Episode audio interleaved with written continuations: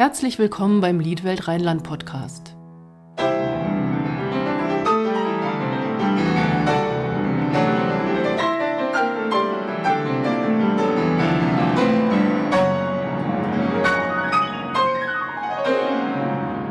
Mein Name ist Stefanie Pütz und ich spreche heute mit der Pianistin Doriana Chakarova.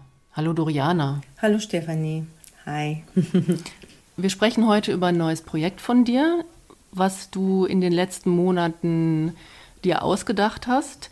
Und zwar möchtest du ein Festival gründen oder bist gerade schon dabei. Ja, richtig. Erzähl doch mal, ähm, was du dir genau da ausgedacht hast. Also die Idee entstand hauptsächlich aus dem Wunsch, das Kunstlied sozusagen noch zu verbreiten. Und ich äh, beobachte ähm, eine Weile diese Branche und ähm, denke mir, es gibt so viele Kammermusikzyklen oder Musikfestivals, wo kaum das Kunstlied vorhanden ist als, als Konzertangebot. Und dann habe ich mir immer wieder überlegt, woran mag das liegen? Äh, Sänger gibt es genug und Sänger sind natürlich als Musiker diejenigen, die, sagen wir mal, am meisten Aufmerksamkeit bekommen, mit am meisten. Und, äh, aber irgendwie ist das Kunstlied ähm, zu viel im Schatten getreten.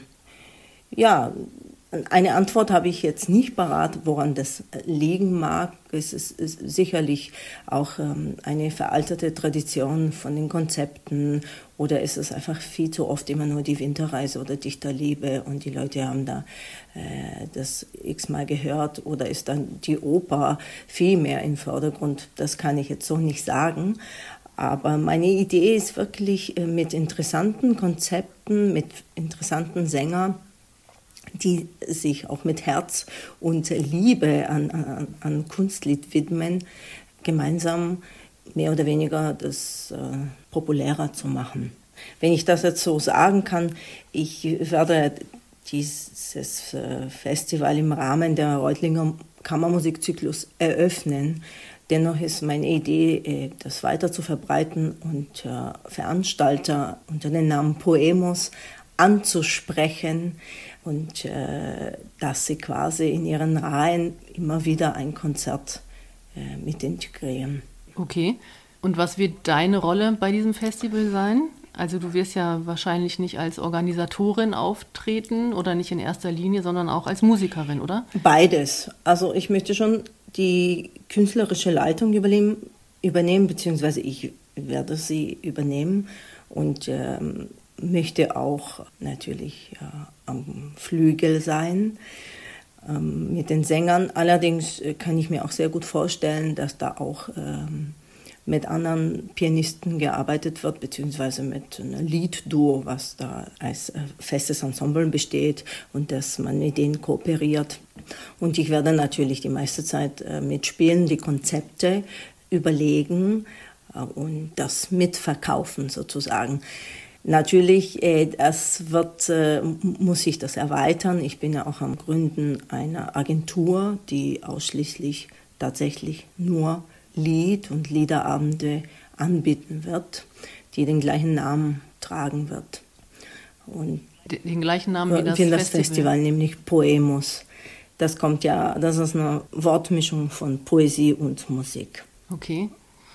Und du hast aber schon einen ganz konkreten Plan oder sogar schon Eröffnungstermin, oder? Ja, richtig. Ähm, das Eröffnungskonzert wird am 21. Januar 2022 in Reutlingen sein. Und äh, es folgt gleich danach am 23. Januar das zweite Konzert.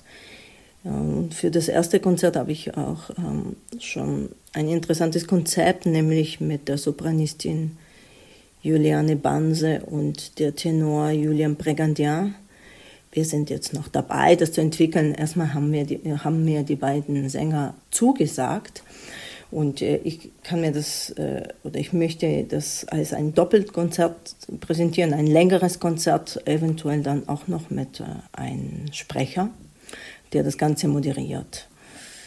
Und am 23. Januar werde ich mit dem Bariton äh, Manuel Walser äh, einfach ein traditionelles Programm tatsächlich machen, nämlich Schwanengesang von Schubert und Seidelvertonungen, auch von Schubert. Okay, das ist ja noch eine Weile hin und du bist sehr zuversichtlich, höre ich daraus, dass das auch tatsächlich dann stattfinden wird. Ja, ich meine, die Sänger sind gebucht, ein Saal ist gesperrt. Äh, es kann nur irgendwas wie Corona wieder dazwischen kommen. Aber ich bin sehr zuversichtlich, ja. Das ist gut. Ich habe noch ein paar grundsätzliche Fragen an dich. Und zwar, wenn dich jemand fragt, was du beruflich machst, was antwortest du dann? Ich sage, ich bin klassische Musikerin, dann speziell klassische Pianistin. Ähm, erstmal benütze ich das Wort Begleitung gar nicht. Dieses Wort mag ich nicht, ich finde das unpassend. Äh, und äh, ich äh, nenne mich dann Liedpianistin. Und ich erkläre einfach, dass wir Musik machen, die für Klavier und eine oder zwei oder drei Singstimmen komponiert wurde und dass das eine Einheit ergibt. Ich glaube, da können die meisten damit was anfangen. Ähm, kannst du mal erklären, wie die Zusammenarbeit zwischen dir und einem Sänger oder einer Sängerin konkret aussieht? Also wenn ihr jetzt so ein Stück oder einen Liederzyklus euch erarbeiten wollt, wie geht ihr dann davor? Im Normalfall hat jeder seine Vorbereitung dann zu Hause gemacht. Also ich kann ja nur sagen, wie ich das, wie ich mich jetzt vorbereite. Also ich, ich, ich spiele die Sachen für mich, übe sie, versuche Struktur zu verstehen, den Text, die Vertonung, versuche die ganze Form des Liedes äh, kennenzulernen. Gegebenenfalls, wenn ich den Dichter nicht kenne, lese ich über den Dichter oder ich lese Hintergründe und dann treffe ich mich mit, dem, mit der Sängerin oder mit dem Sänger und je nachdem, wie er sich oder sie dann äh, vorbereitet haben, legen wir los und dann schauen wir, was daraus entsteht aus dem gemeinsamen Musizieren. Meistens haben die Sänger das drauf, haben es mit vielen anderen Pianisten vorbereitet. Das ist dann sehr interessant, weil natürlich äh, durch die Frische, die dann entsteht von neue Zusammensetzung von Pianist und Sänger, da, da kommen auch interessante ähm, Momente. Und ja. Wie stellst du denn fest, ob du mit jemandem gut zusammenspielen kannst? Oh. Oder gibt es sowas, gibt es sowas wie Liebe auf den ersten Ton? Ja, also das das gibt es, das habe ich mehrmals erlebt. Einmal ganz besonders, aber ähm, ich muss gestehen, ich, wenn du mich jetzt so fragst, ich, ich weiß es nicht, ob ich mit jemand festgestellt habe, dass wir gar nicht zusammenpassen. Da müsste ich. Also es kann sich auch entwickeln oder man nähert sich dann so ja, an oder wie geht das? Sagen wir mal so, ich versuche mich intuitiv, auch dann bewusst, aber eigentlich passiert das bei mir intuitiv, an einen Sänger anzupassen. Was bringt er mit? Wie ist seine Art, Musik zu machen oder die Sängerin? Und wie ist dann deren Art, Musik zu machen? Passe ich mich an und lasse mich auch von denen anstecken und von denen mitnehmen und äh, die meisten folgen dann meine Impulse und dann passiert das von selbst als Liedpianist, da ist man besonders gefördert, ähm, den Sänger zu, sagen wir mal, zu folgen, aber dann wieder zu führen. Es ist also einfach so, es ist ein bisschen ein Spiel von, von, von Führung. Wer, wer übernimmt die Führung an welcher Stelle? Ist wer wichtiger und äh, wer ist passiver und so weiter. Ne? Du machst ja auch konzeptionelle Arbeit, ne? Was heißt das konkret oder kannst du da mal ein Beispiel nennen? Ja, sehr viel. Das gefällt mir mir Konzepte, Konzertkonzepte oder, oder, oder CD-Konzepte zu überlegen und in einen roten Faden zu suchen in einem Programm. Es bedeutet einfach, ähm, sagen wir mal, sehr oft wird ein Programm dargestellt, vier Lieder von dem Komponist und drei Lieder von dem Komponist oder ein Liederzyklus.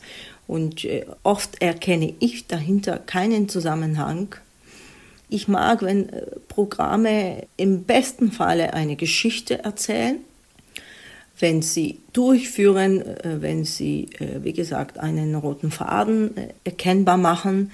Das finde ich sehr spannend für mich als Interpret und auch fürs Publikum. Das habe ich Erfahrung gemacht, das Publikum liebt das, wenn sie quasi auf einer Geschichtsreise mitgenommen wird. Und du hast ja auch noch einen Lehrauftrag, ne? Genau. Und ähm, wie geht das alles zusammen? Das ergänzt sich eigentlich in meiner Arbeit. Deswegen nenne ich mich auch gar nicht eine Liedpianistin, sondern Pianistin, weil ich arbeite natürlich mit Sängern auch sehr gerne Oper, Oratorium. Und das ist auch äh, eine Aufgabe im Rahmen meiner Tätigkeit. Ich bin auch sehr interessiert an Stimmen, weil ich finde äh, menschliche Stimmen unglaublich individuell und sozusagen unverkennbar. Also das kann man nicht nachmachen. Eine, eine Stimme bleibt immer individuell. Und ich bin auch an Entwicklung einer Stimme interessiert. Es gefällt mir zu, mitzuerleben, wie sich einen jungen Sänger mit 18, wenn er an der Hochschule kommt, dann mit 25 äh, äh, ganz anders klingt, wie die Entwicklung gelaufen ist was sich alles getan hat in der Stimme, in der künstlerischen Präsenz, in ähm, Auftreten, in, in im Wissen, an, was sich an Selbstbewusst getan hat. Und das, wie gesagt, das ergänzt nur meine Arbeit auf der Bühne und meine Arbeit im, im Liedbereich. Du hast mal erwähnt, dass du vor einem Auftritt mindestens 20 Liegestütze machst. Ich glaube, das waren 30. 30? Ja. Warum machst du das? Ist das sowas wie Einsingen bei einem Sänger oder was hat das für eine Funktion? Also erstmal, äh, das muss jetzt keiner nachmachen. Es hat sich dann für mich wie ein Ritual, äh, sagen wir mal, fest gebunden in, meiner, äh, meiner pianistischen Laufbahn. Ich habe einfach immer gemerkt, wenn ich das mache, bin ich etwas, also etwas aktiver, etwas weniger aufgeregt, komischerweise, weil, das war, weil er wahrscheinlich äh, die Aufmerksamkeit auf diese sportliche Tätigkeit in dem Moment, ich meine 30 Liegestütze sind jetzt nicht so wenig, quasi gelegt wird, die Aufmerksamkeit. Und dann, äh, das tut mir gut, das bringt mich im, in, in Schwung und im Tonus. Also ich äh, finde das genial, also für mich. Spielt die Sprache der Lieder für dich eigentlich eine Rolle? Also ob das jetzt ein deutsches Lied ist oder Englisch oder Französisch oder was auch immer? Ja, eine große.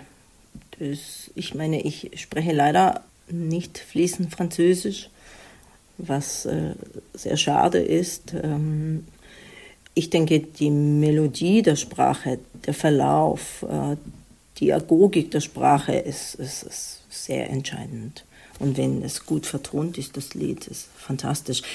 Ich kann Russisch und äh, jedes Mal, wenn ich ein russisches Lied spiele, weiß ich, was mir entgeht, eben wenn ich den französischen Text nicht so verstehe wie den russischen. Es ist, wie gesagt, entscheidend, die Sprache. Zum Abschluss noch eine Frage, eine ganz generelle Frage. Ähm, was ist das Schönste an deiner Arbeit? Das Schönste ist, wenn ich das kurz fassen sollte, ist die Möglichkeit, einen bestimmten Seelenintimität durch die Musik leben zu können mit anderen Menschen und äh, sich auf diese Art und Weise zu berühren, also seelisch und äh, gemeinsam eben Musik zu machen und es zu kreieren, zu erleben, zu genießen. Das klingt richtig gut. Doriana, wir sind schon am Ende. Ähm, ich wünsche dir viel Erfolg für deine vielfältigen Projekte, insbesondere auch für das Festival. Ich bin sehr gespannt und ich danke dir sehr herzlich für das Gespräch. Vielen Dank, Stefanie, für das tolle Gespräch.